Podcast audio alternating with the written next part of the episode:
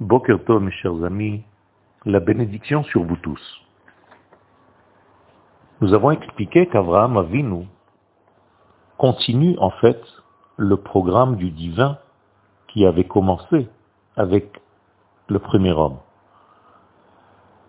Abraham se situe 20 générations plus tard. Entre Adam Arishon et Noach se sont passées dix générations, puis de Noach jusqu'à Abraham, encore dix générations. Maintenant commence véritablement la réparation réelle de la faute du premier homme. On peut dire qu'en réalité, l'apparition d'Abraham dans le monde est comparée et comparable à la création même des cieux et de la terre. Avec l'apparition de cet homme géant, on ouvre une nouvelle phase dans le récit de la création du monde. D'ailleurs, le Midrash dans Bereshit Rabbah nous dit que les engendrements des cieux et de la terre se font par le biais d'Abraham. Elle toldot au lieu de parler des créations, de la création du monde, on parle d'Abraham, ce sont les mêmes lettres.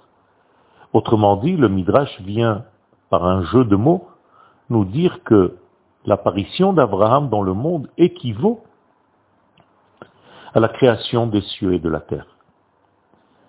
Et le peuple d'Israël, qui pour l'instant est replié à l'intérieur de cet être géant qu'est Abraham, eh bien, ce que fait Abraham au niveau individuel, c'est ce que fera dans l'avenir le peuple d'Israël qui sortira de lui.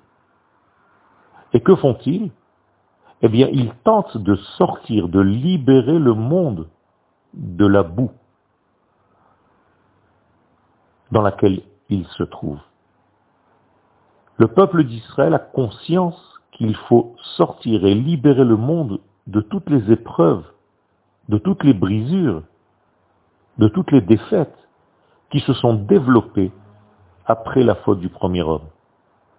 Le grand rêve d'Abraham, c'est de ramener l'existence tout entière à l'état initial avant la faute.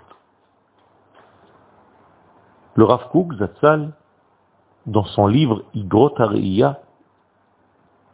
premier livre, à la page, le Siman 163, nous dit que le rêve d'Abraham Avinu et le rêve du peuple d'Israël, d'une manière générale, c'est de ramener le monde à l'état de Gan Eden, du jardin d'Éden.